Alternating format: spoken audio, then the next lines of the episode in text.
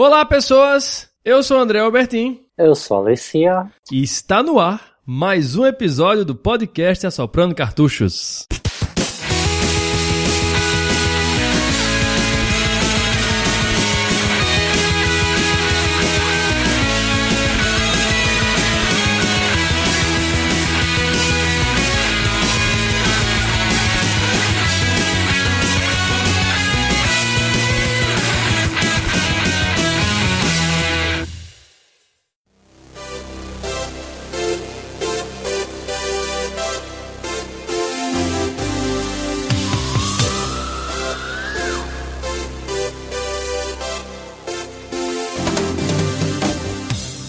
Sejam todos muito bem-vindos ao 11 episódio do podcast Assoprando Cartuchos. E hoje vamos falar de um game inusitado. Eu tive colocando alguns insights sobre ele aí no, no Instagram, né, no, no Twitter, Facebook. O pessoal ficou um pouco curioso para saber o que era, porque envolvia a temática do rock progressivo e videogame, né? Eu fiz questão de, de frisar isso porque o jogo tem tudo a ver, né? Sem falar também que ele tem essa influência aí de mitologia nórdica, a mitologia do Tolkien também, né? Do Senhor dos Anéis.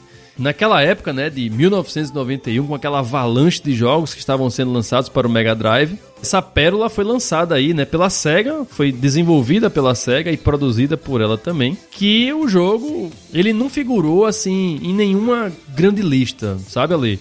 Daqueles jogos mais importantes, o mais bonito, os piores ou dos melhores. Tanto é que eu nem fiquei sabendo assim na época, sabe? Eu só fui conhecer por emulador mesmo depois. Aham. Uhum. Você sabe que 1991 foi o ano do lançamento do Sonic. Uhum. Então você teve Sonic, teve o próprio Rolling Thunder 2, que a gente já havia comentado, né? O Quackshot também. É, a, a, o jogo Phantasy Star 2, que foi um, um evento importantíssimo, né? Da, para o Mega Drive. O Phantasy Sim. Star 1 do, já tinha feito sucesso, né? Do Master System. E quando o Phantasy Star 2 chegou pro Mega Drive, foi um verdadeiro arrasa quarteirões. Inclusive aqui no Brasil, né? Tipo, Sim. foi bem forte aqui o Phantasy Star. O Phantasy Star, exatamente. E aconteceu que, em meio a tantos jogos maravilhosos, esse jogo ficou ofuscado, mas isso não o torna menos importante, né? Pelo contrário, porque ele tem um, um, vários destaques, né? Ele tem uma jogabilidade inovadora, ele tem uma trilha sonora fantástica, que a gente vai comentar sobre ela mais à frente, que tem toda essa influência aí do, do rock progressivo e, novamente, né?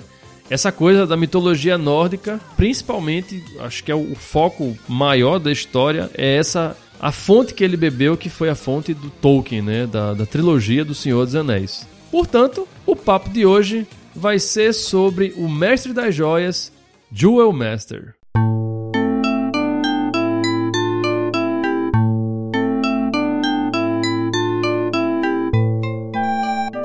Engraçado, quando você falou que ia falar sobre esse jogo, eu achei que era um puzzle. tipo, eu achei que era tipo Columns, tipo Tetris, né? Ou tipo Bejeweled. Inclusive tem até um jogo, né, de, de, de, desse naipe aí mesmo, né, que se chama Jewel Master. E ele fala sobre isso aí. O jogo é um puzzle mesmo, no melhor estilo daquele Bejeweled, né? Uhum. Ou, pros mais clássicos, Busta Move, né? Busta Move, né? claro.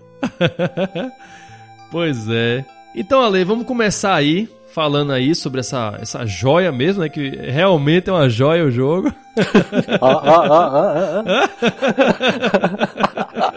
Manjarão.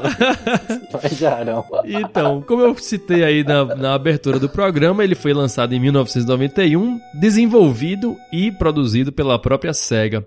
Esse jogo, pra você ter uma noção, é, ele chamou muita atenção da gente aqui na época porque era o único jogo que a gente tinha a possibilidade de jogar realmente ele a versão original, aquela do selo da, do Sega Genesis. Lembra que nas caixinhas do Mega Drive da versão americana tinha lá o Genesis, né? Seal of uhum, Quality, né? Sim, Sega, sim, Seal of Quality, né? Aquele selinho dourado, né? Uhum. Então, a, e aquilo deixou a gente abestalhado na época, porque você ter contato com a versão norte-americana de um cartucho a gente só tinha contato com a Tectoy quando tinha, né? É. e muita versão pirata, né, que a gente jogava. Nossa, isso deu uma puta sorte, né, cara? Porque, caramba, mano, eu nunca vi esse jogo aqui em locadora, nem pirata. Cara, esse jogo aqui, ali, era tão comum que era quase. A gente chamava ele de troco de pão. Porque, tipo, você ia na padaria, faltou o troco lá, em vez de dar bala chachá, né? Tinha Duel Master pra dar de troco. Nossa, tá explicado então, né? Eu não achei porque todos os cartuchos estavam aí, então. Né? Provavelmente.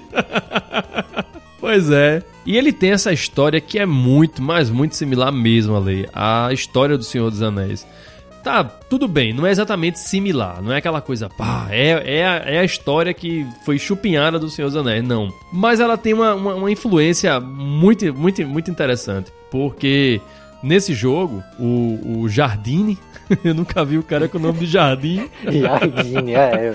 E, aparece, né? Tipo, no textinho, logo o primeiro texto, né? Já tem lá o nome dele. Exato. Jardim o louco, né? É, o nome dele é esse, ó. E, tipo, já estamos falando, já estamos abrindo o jogo. Sim. Não, e uma pessoa que tem o nome de Jardim tem que ser louco, né? No mínimo, né? pra ter o nome de Jardim. O pai, pelo menos. Né? Pois é. Ou a mãe. Pois é. Então, esse Jardine, no reino de Midgard, que veja aí já a influência aí do Senhor dos Anéis, né, de Midgard, né, ou a Terra-média, como é conhecido, inclusive pela mitologia nórdica, né, o Midgard, que é a Terra-média. Ele resolve aparecer lá nessa, nesse país aí, que ele não cita o nome, ele só diz que é Midgard, que é a Terra-média, e ele quer tocar o terror. Então existem 12 mestres dos elementos, no caso, eu fiz, os, eu fiz as contas daria três para cada elemento, né? Porque são quatro elementos. Tem o elemento do fogo, do ar, que é o vento no caso, tem o elemento da terra e tem o elemento da água. Então esses 12 mestres se, se juntam e vão tentar derrotar o Jardine. Só que, para azar deles, todo mundo se dá mal, né? Morre praticamente quase todo mundo. E só sobram quatro, que por acaso é de cada elemento, né? É, sobrevive um da água, um do fogo, um do da terra e um do coração. Um do coração. Opa, coração não. Não, é, não, é. Do Isso bem, bem, antes do Capitão Planeta. Bem antes do Capitão Planeta, é. Ver, né? é. Nada se cria mesmo. Tudo se copia, exatamente. Então acontece que eles vão bater de frente lá com o Jardim para poder proteger a terra deles, né? A terra média deles. E, eventualmente, claro, eles morrem e o Jardim toca o terror, né? Literalmente. E como essas outras joias, né, esses outros anéis se perderam, quer dizer, se perderam não, né? Deixaram de ter seus donos, né? Os anéis não, não tinham mais donos, uma espécie de até de lanterna verde, né? Não tinha mais para comandar eles. Então, eles resolvem colocar sua essência dentro dos anéis, desses 12 anéis que sobraram no caso. E isso deixa uma referência bastante direta ao Senhor dos Anéis, porque o que o Sauron fez foi basicamente isso, né? Parte do poder dele ele transferiu para o anel, né? É, a diferença é que o Sauron tinha um nome mais legal, né? Sim. um nome mais badass. Exatamente. Assim, tipo... que se toque. Acho que toque ia falar, ah, não, peraí, Jardim acho também, né? Tipo, Floril, uh -huh. alguma coisa assim. Acho que não, não. Vamos, vamos pesquisar mais. Tá meio biba, né? É, é, né? Pois é. E aí eles se reúnem, né, e colocam su suas almas dentro dessas joias aí, desses 12 anéis, e esses anéis ficam espalhados pelo mundo da Terra-média. E a função lá do protagonista, que provavelmente parece ser um dos descendentes desses 12 mestres aí, do, dos elementos, ele tem que recuperar todos esses anéis. Ele tem que fazer o trabalho de 12, né, na verdade, né? O que 12 homens não fez, ele vai ter que fazer sozinho. É. I've got balls of steel. É tipo Ultimate Frodo. Assim. Ultimate Frodo. é, o cara Frodo carregava um anel, assim, e carrega 12. Exato. Porque ele tem 10 dedos na mão, né? Tem que usar os dedos do pé também, né? Exato. Mas a verdade é que ele não chega a usar os 12, ele só combina, né, os elementos. Que esse lance dos anéis é da história, mas também é agregado à mecânica do jogo, né? Que Exato. a gente vai comentar e tal. Exatamente, que a gente vai falar daqui a pouco. Engraçado é que essas as fases né, do, do, do, jogo ela tem uma divisão bem, bem específica, né? Lógico, né? Cada fase representando um elemento específico. Para muita gente, eu acho que assim vai ter uma fase só esse jogo, né? Porque é o joguinho difícil, né? É, ele tem, uma, ele tem uma dificuldade elevada. Eu confesso também que eu tava muito enferrujado, bicho, quando eu voltei a jogar ele. Eu pensei que, tipo, nah, o jogo é, é bobinho, porque eu fiquei impressionado de, de, de, ver, porque na época, eu me lembro muito bem, eu terminava esse jogo à torta direito. Tipo, eu terminava o jogo com a mão amarrada nas costas, praticamente. De, Nossa, tanto, de tanto que eu jogava, porque eu tinha um colega que ele tinha esse jogo. Então ele vivia me emprestando. Sem falar das vezes que eu aluguei na locadora, né? Com o vizinho aqui. Ah, mas também, né? Vocês só tinham esse jogo aí, né? Pelo que Exatamente, falou, né? como eu falei, era Todo lugar pão, tinha né? esse jogo. Mas aí, realmente, é como você falou, ele tem uma dificuldade elevada esse jogo. Mesmo no Easy, você jogando ele, ele dá trabalho. Ah, sim, eu tava falando no Easy. Você tava jogando no Easy, né? Eu, eu, eu cheguei a jogar no, no, no level normal. A diferença não é com relação nem à quantidade de personagens, que a quantidade é a mesma que você enfrenta, mas a diferença é que eles ficam mais resistentes. Então, assim, se eles já dão trabalho no easy, no normal, nossa senhora, e no hard, vixe Maria. É, eu tentei jogar no normal, é que assim, ó, só pra deixar bem claro, eu não gosto de jogar no easy nenhum jogo, sabe? Uhum. Aí eu comecei jogando de boas, eu só, a única coisa que eu fiz inicialmente, que, que eu estranhei, assim, foi mudar os controles, cara. Uhum. É, como tem esse lance dos anéis, ele, ele acaba usando as duas mãos, né, entre aspas, né? Exato. Pra, pra atacar, né? E cada botão é um braço, vai, né? E a disposição, é, o layout normal, né, é meio, é meio esquisito, né? Tipo, então eu, eu, eu, foi a única coisa que eu mudei. Aí eu tentei jogar no normal e tal, ah, né? Bacaninha, é bem preciso, movimentos e tal. Só que, velho, é, nossa, é aquele tigre. Não, não.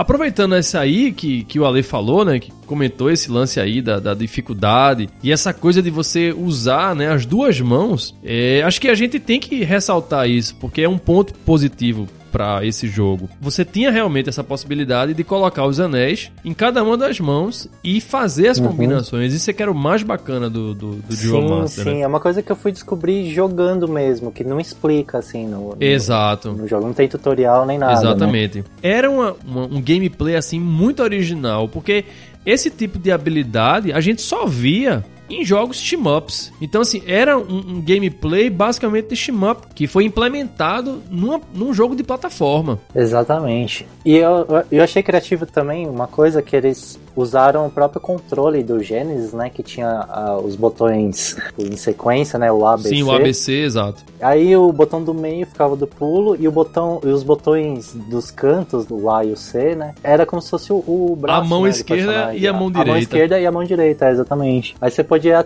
trocar também, né? Você não precisa ficar preso. O botão A sempre vai ser aquele Isso. ataque. Não, você podia trocar, assim. Exatamente. Então isso foi fantástico pra época, né? Assim, você hoje a gente jogando ele, a gente vê o, o quão genial foi isso, né? Essa, essa habilidade de cada botão ser uma mão e você poder cruzar os elementos, Uhum. tipo o elemento do fogo com o vento, então fazer com que você lançasse as bolas de fogo. Um negócio Ah, muito Uhum. bacana. O próprio elemento em si, ele já te dava uma, uma habilidade forte, né? Porque você tinha, como eu falei, 12 anéis. 12 anéis e 4 elementos. Então, era para cada elemento, três níveis de, de força que você tinha, né? Uma coisa que eu- quando eu fui jogando eternamente a primeira fase, eu lembrei muito, assim, um, um, um jogo que me veio muito na cabeça foi o Dark Souls, cara. Porque, tipo, Hum, a mecânica do Dark Souls é mais ou menos isso de usar duas mãos. Os gatilhos, né? O gatilho, o E- o R1 e o R2 é a, como se fosse a mão direita. isso. E o L1 e o L2 é como se fosse a mão esquerda. E dá, assim, geralmente o pessoal usa o escudo na esquerda e a arma na direita. Aham. Mas é livre pra você usar o que você quiser, né? Em cada mão, né? Exato. E aí eu fui jogando esse, né, que eu não conhecia, o Dual Master, e eu, tipo, meu, a From Software com certeza deve ter jogado isso. Com certeza deve ter, sabe? Ah, né, que, que bacaninha. Que ideia legal, né? né? Legal, né? Vamos implementar, né? Pois eu, é. Eu, eu suspeito, né? Mas é bem interessante. Sim, assim, sim. porque- você, você fez uma, uma, uma observação muito bacana, que realmente eu, eu nem me lembrava desse detalhe. Que eu, eu, não, eu não, não associei né, dessa forma como você associou, e realmente faz sentido. Esse lance de você dar para cada mão, né, uma arma, né? No caso, ele para cada mão ele tinha um anel, né? Na verdade, dois, né, que você podia usar. Uhum. É, meio que foi uma expansão, né? Porque daí já tinha uhum. um controle com mais botões, né? Mas o Genesis, assim, tipo, meu, ele usou o layout do controle, assim, de uma forma muito criativa. Sim, assim, sim. Muito maneiro. Bacana isso aí. Ele trouxe também uma habilidade que a gente tinha encontrado antes no Revenge of Shinobi e que foi no futuro utilizada pela série Castlevania, que era do pulo duplo. Ah, lembra? Que, que foda. E o que era bacana do jogo, desse gameplay dele, é que todos esses anéis combinados faziam com que você pudesse explorar o ambiente de modo que você praticamente podia é, transpor qualquer obstáculo. Bastava você fazer a combinação correta, que tipo aquela plataforma que estava muito alta, o que é que você fazia? Você, além de você usar o pulo duplo, você usava o, anel do nível 2 que dava um pulo mais alto, então você dava um pulo duplo ainda mais alto, você tá entendendo? Isso se você passasse da primeira fase. Da primeira fase, fase é. é. Porque, né, não tinha os 12 logo de cara. Né? Exatamente.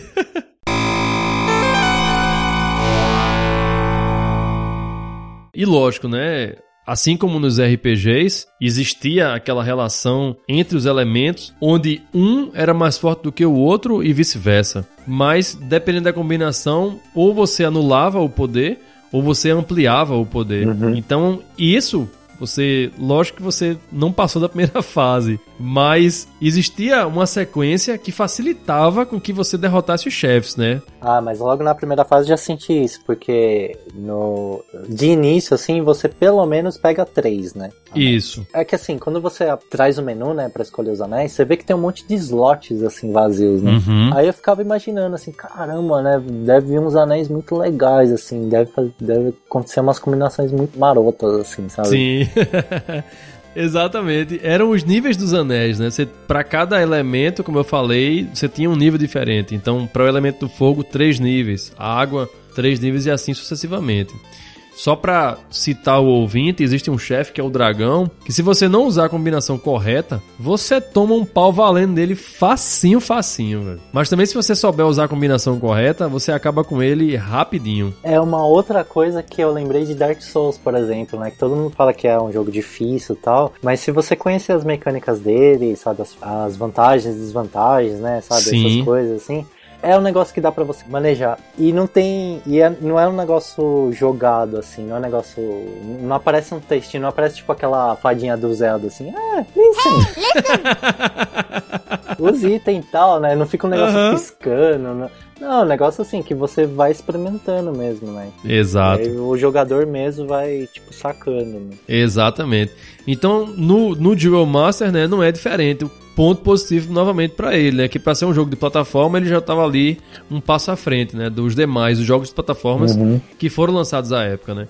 Então, como eu falei, o lance da primeira fase da, da, da Pantera lá, que você não conseguiu passar, para passar dela era fácil. Bastava só você habilitar o anel da velocidade numa mão, que ele ia ficar rápido e você podia desviar dela, porque lógico, ela é um animal rápido, uhum. e usar ou o anel do fogo ou o anel da água. O anel do fogo gera mais dano. Uhum. Então você desviava dela e com o anel do fogo você derrubava ela rapidinho. Eu juro que eu pensei nisso, mas eu não consegui, cara. Tipo, chegou uma hora assim que ah, tá impossível de desviar dela, né? Pronto, aí a Fênix, lógico, né? É um pássaro de fogo, você vai usar o anel da água, claro. Sim. A tartaruga é um elemento da água, né? O Squirtle tá aí para poder dizer. Ah, sim, do Pokémon, Pokémon, ensinando até hoje. Né? Tipo, Exatamente. O que, eu aprendi jogar Pokémon, RPG, né? Pokémon é vida, né? Exato. Você vai usar o Anel do Fogo. E o dragão, você vai utilizar a combinação, né? Do, do vento e fogo ou do vento e a água. E, lógico, quando você combina os elementos de fogo com água e terra com vento, lógico que esses elementos se anulam. E nessa é, é, anulação é criada a espada, né? Porque você precisa reunir todos os anéis, que é para poder a força do, desses mestres, né, que deram a vida dele e colocaram energia dentro dos anéis, seja a materialização daquela espada de poder, onde sai aquelas quatro joias e uma espécie de um Hadouken. Hadouken! são coisas assim que fazem sentido, assim, né? Sim. Você, você, tipo, é meio conta simples, assim, né? Fogo com vento, vento com água, sabe? Coisas que são básicas, assim, que você, você pode, tipo... Uma mecânica fácil, né? É, uma mecânica intuitiva, assim, que você mesmo já pode sacar, né?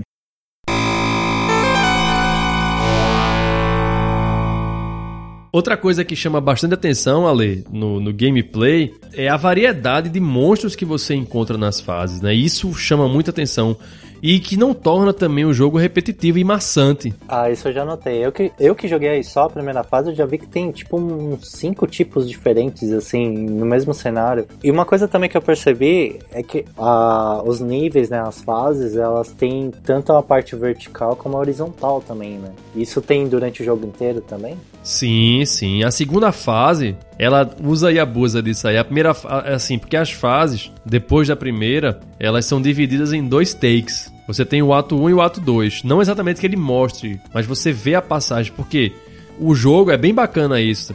Na época a gente não tem essa maturidade, mas hoje a gente mais velho, né, pode perceber isso. Ele dá realmente essa ideia de progressão. Então, como eu falei, o Jardine, quando ele foi lutar lá com os 12 mestres, ele deixou lá o mundo detonado. E aí você vai passando, você vai viajando até o castelo dele. Então você começa na floresta e você vê como a, flor a floresta tomou conta lá do, do, que você vê que você, você que jogou bastante a primeira fase percebe que existe meio que umas ruínas, né? Sim, ali. sim. E Aham. que a floresta tomou conta, né? Com monstros, aquela coisa toda. É uma fase muito bonita. As fases, na verdade, são muito bonitas. Tem um colorido muito chamativo, assim, que faz com que você permaneça jogando. Você vê essa ideia de progressão. Então você tem. Você começa nas ruínas da cidade, né? Do, do, de Midgard. Que, o que foi, né? Você vê o passado dela, né? A destruição que ele criou. Daí você passa para a fase do deserto, que é quando você vê assim a devastação total mesmo, que assim geralmente depois de uma grande floresta existe um grande deserto.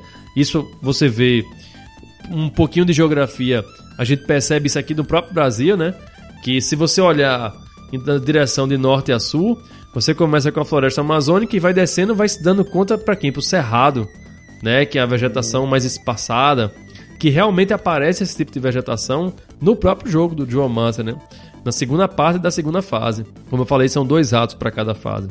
Então você vê essa progressão do jogo. E como você falou, citou muito bem aí a questão da, da, da verticalidade do jogo, né? Não é só horizontal que você anda, você anda também pela vertical, pulando plataformas. E você vê bastante isso na fase 2 e na fase 3, que é a fase do, do gelo. Que você entra mesmo na caverna de gelo. Você começa, você abre a fase andando pelo um mar congelado. Uma outra coisa também que eu ia te perguntar é o seguinte: é, esse jogo ele veio antes do Castlevania ou depois? Não, Castlevania é, é antes. É antes. Porque é ele parece muito 80 bem. Ele, ele lembra outro jogo também, que é o. O personagem, né? Eu tô falando do Sim, personagem o andar principal. dele, a forma como O ele anda andar, também, né? Ele lembra muito tanto o Castlevania como, como aquele jogo lá, o Rastan, sabe? Mais ou menos o estilo. Porra, é sério mesmo, agora eu tô falando isso aí, realmente parece mesmo. A forma de movimentação, né, do, do Rastan, é, né? então, aí eu fiquei pensando, caralho, será que esse veio primeiro, né? Porque eu nunca tinha ouvido falar assim. Não, o Rastan veio primeiro também. E o, e o Castlevania, né? O- no caso, o Belmonte, como você tá falando aí, o Simon. Realmente eles vieram antes. Mas ele tem essa movimentação. Realmente ele parece muito mais com a movimentação do Rastan. Muito bem, muito bem lembrado aí. Muito bem observado. Eu vou deixar aí pros ouvintes verem no post é, a quantidade de monstros que tem. Eu consegui pegar um, um print da, do manual da versão japonesa, que eu preciso também aproveitar para citar a questão da capa do jogo, né, da versão japonesa e a versão norte-americana e europeia. A versão norte-americana e europeia são a mesma, né? É aquela mão apontando assim com o anel e a Fênix. É, ela, ela, ela seria facilmente uma carta de Magic the Gathering. Pode crer. É, é sério. Ela tem todo o potencial. Tipo, é, é, o Anel de Fogo, quando entra em jogo, causa 2 de dano, tá ligado? Algo do tipo assim. É. Tem o textinho embaixo. É, exato. Só faltava o textinho mesmo embaixo dela. Mas a arte da, da versão japonesa, ela é linda, a capa do, do, Ju- do, Joe Master. Eu vou botar aí pra vocês verem as diferenças das versões norte-americana e a japonesa. E vocês vão ver também o manual. E pra vocês terem a oportunidade, né, para o ouvinte ter a oportunidade de ver como realmente existe uma quantidade enorme de, de, de personagens né, de monstros. Para cada fase são coisas muito bem específicas e muito bem construídas também, assim, muito tudo muito bem detalhado, muito bonito, que dá um upgrade, né, no jogo, né? Então vale a pena citar.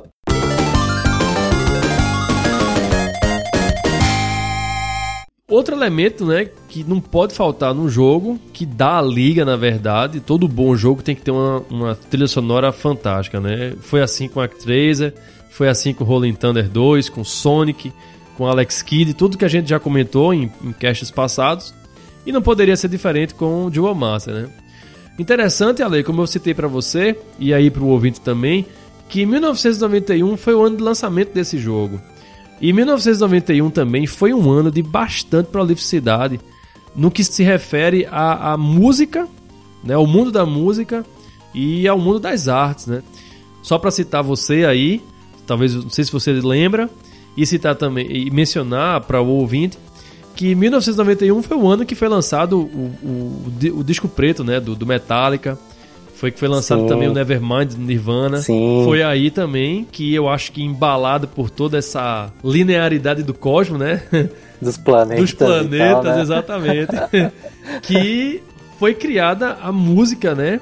Para o, o Joel Massa pelo compositor, o Motoaki Takenouchi. E eu preciso dizer, Ale, que a importância que, que o Motoaki Takenouchi teve no mundo da música é comparada a, quase ao que a gente viu com o, o Koshiro. Né? As músicas dele foram muito marcantes. E esse cara ele teve uma formação clássica também. Né? É, ele já começou desde o início trabalhando com música.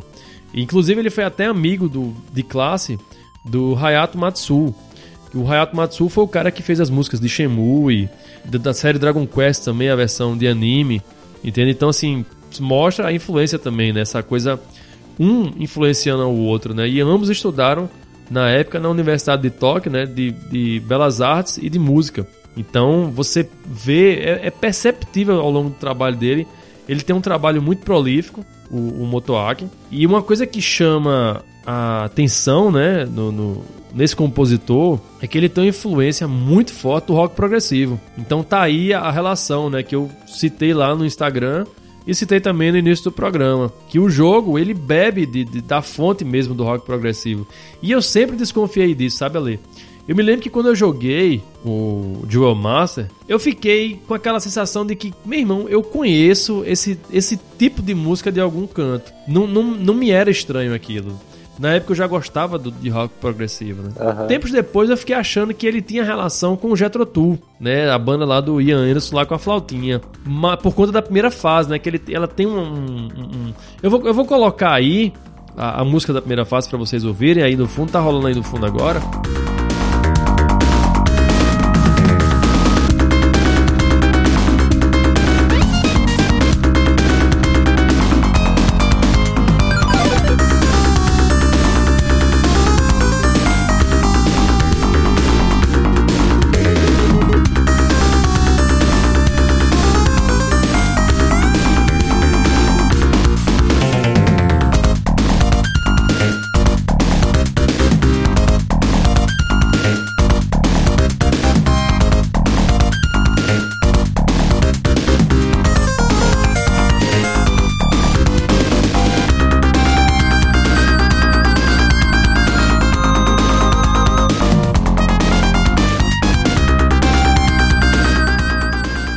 como se fosse assim uma flautinha em alguns momentos. Então eu achava que tinha uma relação estreita com o Jethro Tull e com o rock progressivo de uma forma geral. Mas na verdade ela tem influência muito forte do Yes. Tanto que as músicas do jogo prestam homenagem diretamente a músicas que são encontradas nos discos do Yes, né? Como a música Sim. To Be Over, Close to the Edge também, que é um clássico do, do Yes, é um disco fantástico, homônimo, né? E o The Gate of Delirium, que inclusive faz parte do disco que eu, mencionei, que eu mencionei lá no Instagram, que é o Relayer do Yes. Sem falar também que tem outras músicas né, ao longo do jogo, que são chamadas Talk to the Wind, que seria do King Crimson, né, que é outra banda de rock progressivo, Vital Signs, que é uma referência direta ao Rush, e Time to Kill, que é uma música do, do UK, né, que também foi uma banda progressiva, é, inglesa, muito boa por sinal também. Quem gosta de música e quem conhece o Yes sabe que o líder da banda era o Chris Squire, né? Inclusive tem até outra, outra menção que ele faz nas músicas é para o disco do, do Chris Squire que era o Fish Out of Water, que eu vou colocar aí para vocês uma pontinha dele para vocês ouvirem essa música, porque eu quero também fazer essa homenagem a ele, ao Chris Squire, que infelizmente, né, o mundo da música perdeu, mas esse grande talento aí, ele faleceu semana passada vítima de um câncer, né, de, de leucemia. Então eu queria deixar essa, essa menção aí honrosa para o Quiz Squire, colocando um pouquinho aí do, do Fish Out of Water, né, esse disco fantástico dele, com a música Hold Out Your Hand. Eu vou deixar uma pontinha para vocês ouvirem aí só um pouquinho.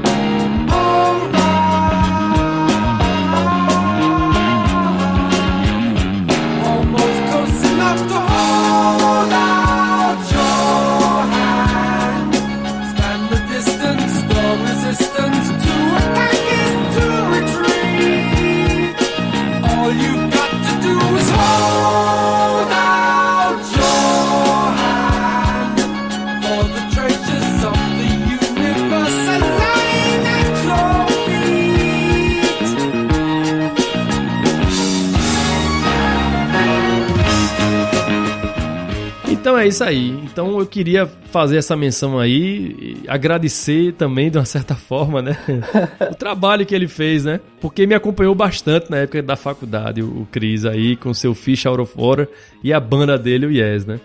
Então, fica a dica pelo menos todas as músicas tem nas opções, né? Dá pra você escutar, assim. Exatamente. Elas, né? E aí eu conheci pela, pelas opções mesmo, né? É, a primeira fase me marcou muito, né? Ela é bem, assim, empolgante, né? E aí foi, foi, por causa da, da primeira música que me deixou curioso, assim, pra escutar o resto, né? Uhum. E aí, por sorte, tinha nas opções, né? Exatamente. Quem quiser jogar, então, o Joe Master, fica a dica aí que o Ale tá falando. Realmente, na opção, no menu de opções, tem lá, você pode ouvir todas as músicas do jogo. E pro ouvinte que talvez não conheça o trabalho dele no Dual Master, mas acredito que já deva ter ouvido falar da série Shining Force, também lançada para o Mega Drive, para Game Gear, para o Saturno, que fez uma, uma, série que fez muito sucesso. Uhum. Sega CD também. As músicas são fantásticas. Inclusive, eu quero até deixar aqui a citação para o episódio 132 do The Legacy Music Hour, que é um podcast gringo. Assim, o ouvinte que não tem acesso a, a, ao inglês não vai ter problema porque ele é um podcast dedicado basicamente somente à música dos videogames. Então eu aconselho a vocês que ouçam, que é muito bacana, e vocês vão ter contato praticamente com todos os jogos. Na verdade, ele fez esse apanhado de, das melhores músicas de todos os jogos do Motoaki Takenouchi, que vale a pena você ouvir, é uma coisa linda. O, o, ouvinte, eu tenho certeza, Ale, que vai ficar encantado com que ele, se ele tiver a curiosidade, né, de pegar esse episódio, eu vou deixar ele o link no post também para vocês, para facilitar a vida de vocês. Vai ficar encantado de ver o que ele conseguiu fazer com o hardware de som do Game Boy e do Game Gear. É uma coisa fora de série, tanto para os jogos é, da série Shining Force, né, que foi lançado para o Game Gear, como para versões também de RPG de outros jogos lançados para o Game Boy. Então, vale uhum. a pena muito. É um compositor fantástico, o Motoaki Takenouchi. Acho engraçado, né, que eu, todo mundo fala mal, mal do, do, do som do Mega Drive, né? Mas acho que depende muito, né? Acho que quando o cara manja, ele, tipo, detona, né? Sim. Tipo, talvez não seja difícil de programar, alguma coisa do tipo, né?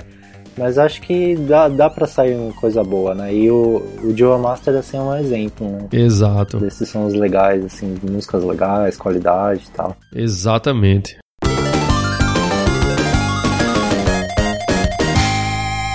Então, Ale, para poder a gente finalizar aí o cast, a gente precisa então fazer as considerações, né, sobre o jogo, porque vale a pena. A gente precisa dizer que o jogo tem bons gráficos, isso aí é inegável. Apesar dos sprites do personagem não ser aquela coisa mais chamativa do mundo e mais linda também do mundo, mas dá pra, dá pra enganar um pouco, né? ter, ter esse. É, não, é um jogo legal. É um jogo- é- são bonitinhos, vai. São, são bacaninhos. Exato, aquela roupinha dele azul, né? Com detalhes vermelhos. Se você não se importar com o personagem, tipo, só se movimentar as pernas, né? Exato. Porque a animação dele é meio. meio... É meio, é meio travadinha, é. Pois é. Ele tem um excelente gameplay, como a gente já falou, né? Traz todas essas inovações. É, as músicas são fantásticas. Então, assim, mais um ponto positivo pra ele. E o desafio dele, a gente pode dizer que é de moderado a difícil, né? Tanto é que a Lê não Ah. conseguiu passar da primeira fase, né, Ale? moderado pra, pra, pra, pra pro, né? Mas é meio, sem querer fazer trocadilho imbecil e tal, mas é meio que uma joia perdida, né? É um negócio que é meio, pra mim pelo menos, né? Tipo, Uhum. foi, um- foi uma surpresa, assim, porque eu não, realmente não conhecia esse jogo, assim. A primeira vez que eu ouço falar dele foi pro cast mesmo, assim. Foi por causa da tua causa, André. então eu fico lisonjeado de saber disso. E foi um negócio assim, sei lá, é, pra quem joga, é, continua jogando, né, e acompanha os jogos mais atuais, os mais famosos, né, pega Castlevania, pega Dark Souls, você vê que tem lá atrás também algumas coisas, né, que talvez só não deram certo por boca a boca, né, por falta de marketing, por falta de, né, Exatamente. É, o caso desse do, do, do Joel Massa, né? Talvez ele tivesse tido uma, uma, uma representatividade maior na época em que ele foi lançado. Quem sabe a gente não visse uma sequência ou algo do tipo, né? Ou então mesmo uma, uma- um desdobramento, né, do, do, do jogo, né? Sim, porque são ideias muito boas num jogo que só ficou por ele mesmo, sabe? Se, de repente numa sequência poderia ter expandido e tal, e aí Exatamente. É uma pena realmente que ele tenha encontrado esse fim nele mesmo, né? É um ponto negativo para o jogo que a gente precisa citar também é que ele é curto, né? São apenas Uhum. cinco fases, lógico. É, Elas têm relação direta com a quantidade de elementos que você encontra, né, no jogo. E sem falar também que ele tem um dos finais assim mais broxantes da história dos videogames. Assim, eu, eu confesso a você, Ale, que assim, o que me motivou pra poder jogar ele até o fim, pra poder terminar, que eu queria saber quem tinha produzido, né? Porque eu bati a internet de cabo a rabo pra procurar informações sobre o jogo, né? Quem tinha sido o produtor, a equipe de desenvolvimento e não achei nada. E o que eu fiquei sabendo é que a Sega na época ela tinha várias equipes de produção e cada uma tinha um nome diferente. Então, essa equipe que ficou responsável pela produção e desenvolvimento do Geomaster era aquela equipe assim, tipo, a mais chechelenta que tinha, tá entendendo? Aham. Porque tinha o time Sonic, tinha o time Shinobi, tinha vários times dentro da SEGA que ficavam responsáveis pela criação de uma determinada engine, né, para aquele jogo. Então você era muito comum você ver que um jogo se parecia muito com o outro, justamente porque tinha sido criado por aquele time. Uhum. E o Dual Master ficou assim, encarregado de um time que, tipo, não devia ser o do alto escalão da, da, da SEGA, né? Acho que devia ser o dos estagiários. por isso que a relação direta com o Tolkien, né? Acho que a galera gostava muito de Tolkien, né? Que realmente ele influenciou bastante. E aí, tipo, vamos, vamos pegar essa história aí e vamos ver o que, é que a gente pode tirar dela. É, uma outra coisa que eu acho também é que foi lançado, talvez tenha sido lançado numa época errada, né? Porque tava muito nesse lance de mascote, né? Sim, exatamente. E ele tava pegando por um, pega por um outro um lado totalmente diferente, assim. Exatamente. Muito bem citado isso aí, Ale. Inclusive foi lançado até na época o Quackshot, né? Como eu falei, o Sonic. Sim, sim, tinha personagens carismáticos. Era um jogo de personagem, né? Sabe, de, de carisma Exato. e tal. E, e o Duel Master, assim, na boa, por mais que o jogo seja bacaninha e tal, o personagem não tem carisma nenhum. É. simplesmente um cara que pega os anel assim, Exato. e não mexe o tórax. Exato. O cara nem, nem expressão torácica ele tem, assim. Pois é, pois é.